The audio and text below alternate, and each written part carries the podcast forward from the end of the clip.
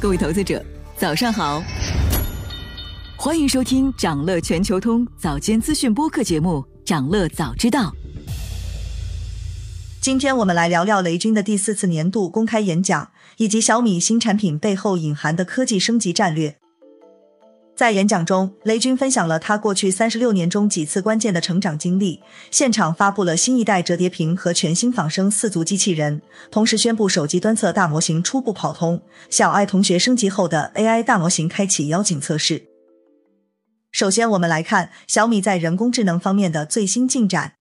雷军在这次演讲中第一次披露了小米的大模型战略。他介绍说，小米从二零一六年开始组建第一支视觉 AI 团队。到今天，人工智能团队已经有了三千多人，技术能力涵盖视觉、语音、声学、机器学习、多模态等等。这些技术将赋能自动驾驶和智能制造等多项业务。不过说到底，小米是一家手机公司，他们致力于让大模型在手机端就可以落地，而且目前小米手机端侧的大模型已初步跑通。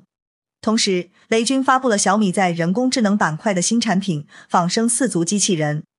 CyberDog 二。从外观看，它非常接近真狗的体型。雷军介绍说，CyberDog 二的 AI 自主学习是模拟了三万只机器狗并行训练的，还配备了十二个 CyberGear 微电机，使用 AI 自研平衡动态算法，融合了 AI 多模态感知和决策系统。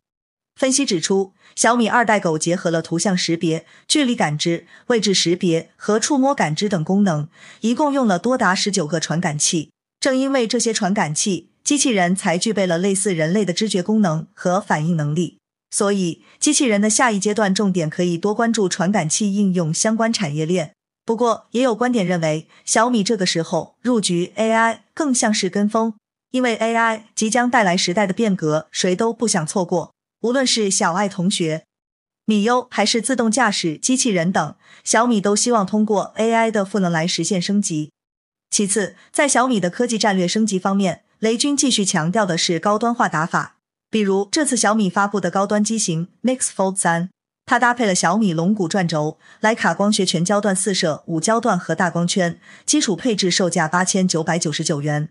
作为以性价比打开市场的小米，选择高端化战略，不仅要面对来自市场的压力，雷军还时刻面临集团内部的巨大压力。事实上，小米高端化之路从二零二零年就已经开始。四年前，雷军在发布会上放出豪言，要进军国内高端市场，干翻华为。现在回忆起来，雷军承认，小米的高端探索之路是他最近十年最痛苦，但也是收获最大的成长经历。当时管理层内部分歧非常大，但是雷军认定做高端是小米未来发展的必由之路。小米的高端探索从小米十开始，虽然首战告捷，但小米十一和十二都遭遇重大挫折，亏损严重。在这个背景下，小米十三几度濒临夭折，是雷军坚持推出小屏机型并成功上市。根据二零二三年第一季度的财报，小米手机在中国大陆市场四千到五千元价位段安卓的市场份额中名列第一，市场占有率达到百分之二十四点一。同时，小米十三在国内智能手机中。平均价格创下单季历史新高，一切都得益于小米十三系列良好的市场表现。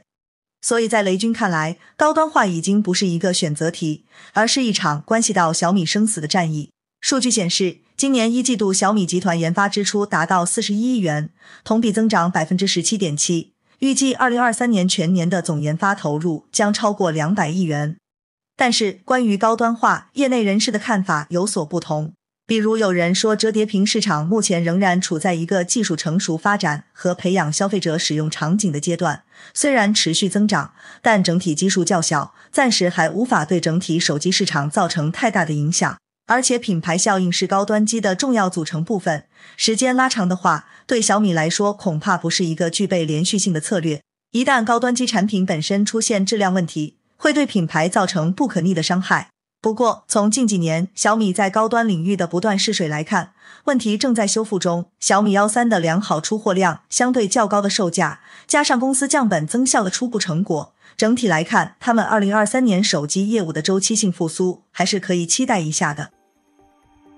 想了解更多新鲜资讯，与牛人探讨投资干货，现在就点击节目 show notes 中的链接，进入掌乐全球通 app。以上就是今天掌乐全球通、掌乐早知道的全部内容，期待为你带来醒目的一天。祝您在投资中有所斩获，我们明早再见。